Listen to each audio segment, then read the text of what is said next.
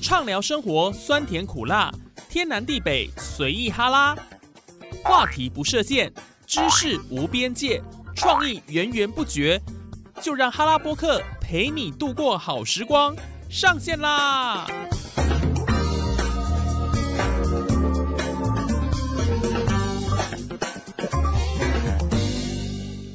！Hello，线上的听众朋友，大家好！您现在所收听的节目是哈拉播客哈拉 Podcast，我是主持人叶宇，又到了大家最喜欢的鬼故事单元了。而且今天要分享的是我的亲身经历。不过在故事开始之前呢，想要先跟大家分享的是一个也是蛮特别的一个话题，叫做灵异 MV。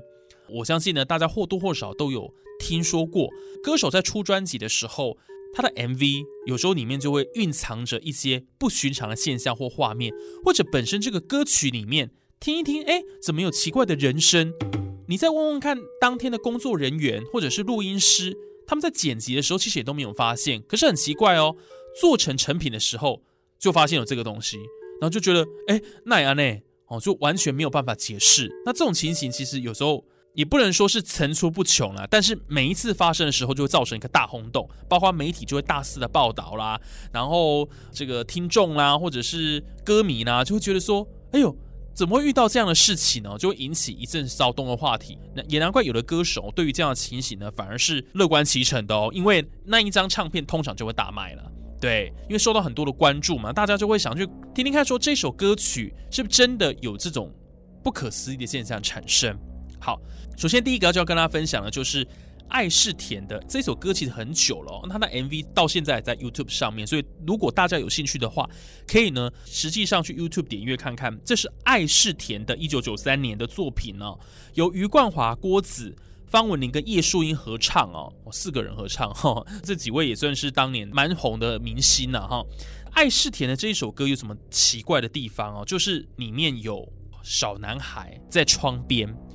很可怕哈，对啊，而且是不时的看到，它这个还不止一幕，所以大家可以去实地的去看这一部影片，因为我们 podcast 是没有办法呈现给大家，不过大家可以透过 Google 的搜寻，很容易就搜寻到这一首《爱是甜》的 MV。那有人说那是盆栽啦，什么小男孩胡说八道，但是听说这好像就是一个导演过世的孩子啊，有这么一说了哈，所以过世的小朋友真的来探班了吗？在爸爸工作的时候出现了吗？不知道，但是看了真的有点毛，因为其实他出现了好。几次，那是甚至在中间，我记得还有怕是有一个黑影跑过去，啪啪啪啪啪，就这样跑过去。因为想这是工作人员乱录吗？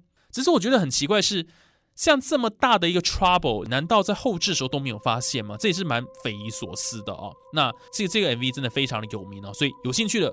大家可以去点点看哈，这是第一个跟大家分享的。另外有一个也很有名，就是无印良品，不知道大家知不知道，是品冠跟光良嘛。他当时出了一首很有名的歌，也算是人气很夯的一首歌曲，叫做《掌心》。这一首歌里面也是 MV，在其中一幕的时候，啊，就这个歌曲播到大概也是中间的地方，有品冠跟光良两个人同时在一起的画面。那他后面的背景是一个窗户。那那一栋好像听说是监狱啊，后来有人说，就造成说呢，那个窗户在拍摄的期间，中间 MV 播到一半的时候就开始移动，很明显是没有人的，可是它就自己动了。哦，你说拉线也有可能啊，但很难解释嘛，不知道是不是。那这个画面也引起了不小的骚动哦，就觉得说，哎。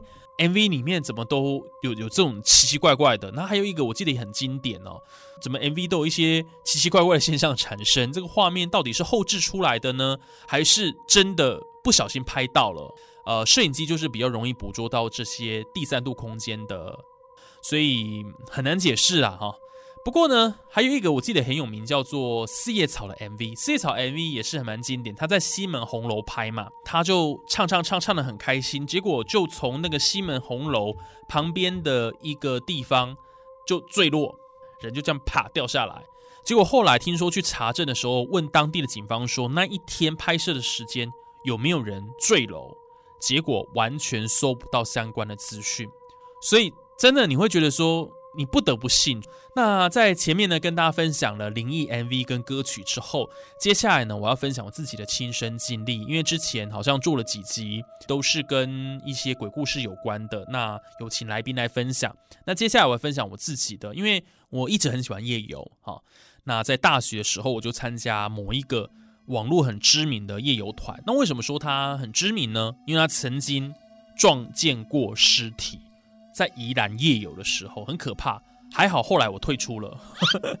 那这种情形其实之前也发生过。我记得有一个大学生也是在高雄旗山的某一个游客中心，现在拆掉了，也是。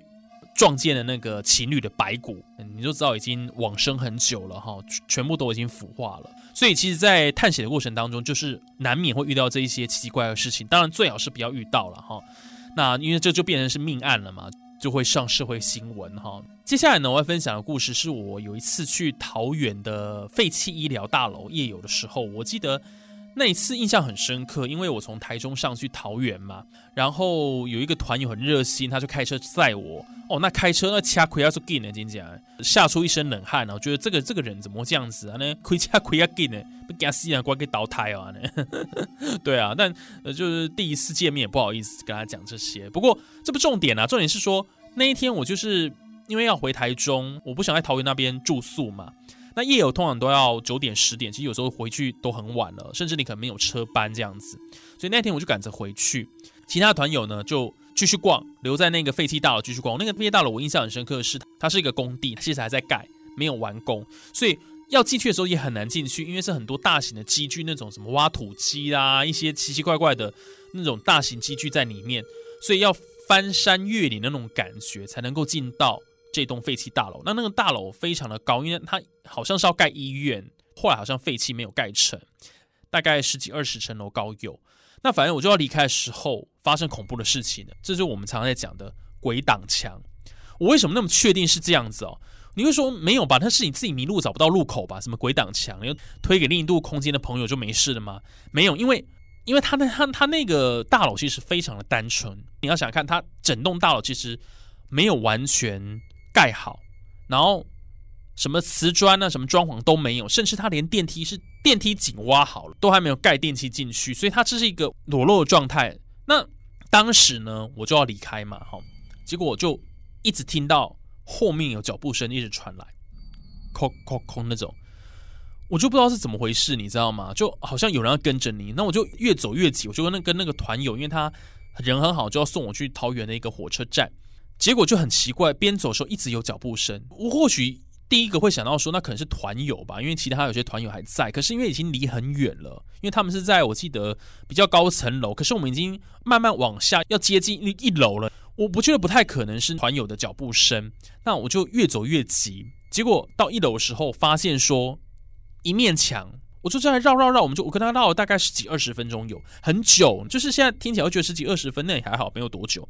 可是当下你会非常慌，因为你想要出去，可是又出不去，所以那是很可怕的一件事情。就是你到哪里就发现说，哎，这个是草丛，这个是墙壁，怎么就是找不到我们当初进来那个地方呢？我夜游的经验其实也很多，然后到过了废墟也不下十几二十座，从来没有发生这样的事情。那时候真的是很慌很害怕，终于。真的是过了十几二十分钟之后，哎，很奇怪，就找到出口就出去了，这样。所以这个真的是让我觉得很匪夷所思。其实，在夜游的时候，哈，一些奇奇怪怪的事情都有。那一次其实不止发生这件事情。我们在夜游的时候，那一间桃园飞机大楼，我印象很深刻，就是我们当天夜游到一半的时候，就是有运球、篮球运球那个声音。可是你要想看，那是个废弃大楼，根本就没有人啊。那天就整个就是不对劲，然后遇到很多事情。其实我有时候在。夜游的过程当中，真的碰过很多的奇奇怪怪的事情都有了。呃，我想今天呢，就透过我们这一个小单元，跟大家分享我亲身的经验。好了，我们哈拉波克节目这一集先进行到这边，感谢大家收听哦，拜拜。